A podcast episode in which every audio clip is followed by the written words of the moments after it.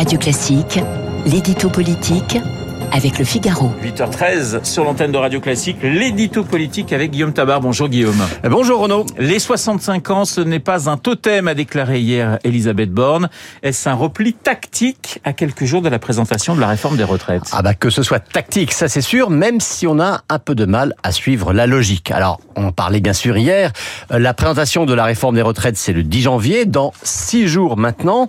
Et d'ici là, Elisabeth Borne continue de recevoir les partenaires sociaux et les formations politiques dans l'espoir, même ténu, sinon d'aboutir à un accord, du moins de limiter les désaccords, et tout cela bien sûr pour contenir la contestation qui s'annonce.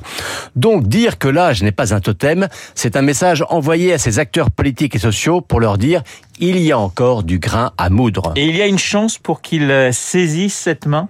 Ben Pour être franc, très peu, pour ne pas dire aucune. Euh, pour les syndicats, et encore sans même parler de ceux qui depuis le début ne veulent pas la moindre discussion, donc pour les syndicats réformistes, hein, comme on dit, à commencer par la CFDT de Laurent Berger, ils le répètent, ils le martèlent sur tous les tons, tout report de l'âge de départ, c'est non.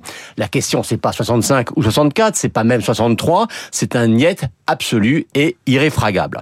Alors pourquoi alors cette tentative ultime de la part de la première ministre Eh bien, je pense qu'en faisant ça, elle est perdante sur tous les tableaux. D'abord parce que proposer une fois encore de discuter de l'âge avec des syndicats qui ont dit sur tous les tons qu'ils ne voulaient pas en entendre parler, bah, d'une certaine manière, c'est se moquer d'eux, car c'est feindre de dire à l'opinion, si, si, vous allez voir, ils vont finir par discuter. Et puis c'est ensuite l'assurance de se retrouver bête après un nouveau refus.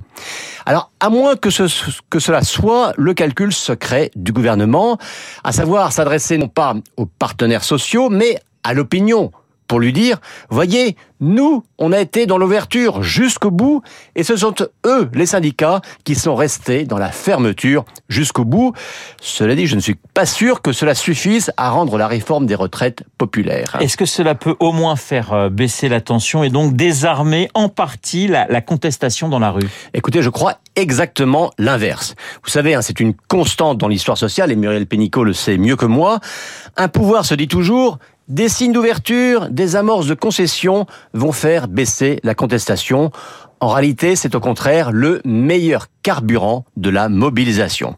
Et regardez, hein, dès hier, les réactions de la France insoumise, du Rassemblement national ou des Verts, tous en chœur disent, avant même qu'on descende dans la rue, le gouvernement commence à reculer, eh bien raison de plus pour aller jusqu'au bout, on va pouvoir le faire reculer totalement.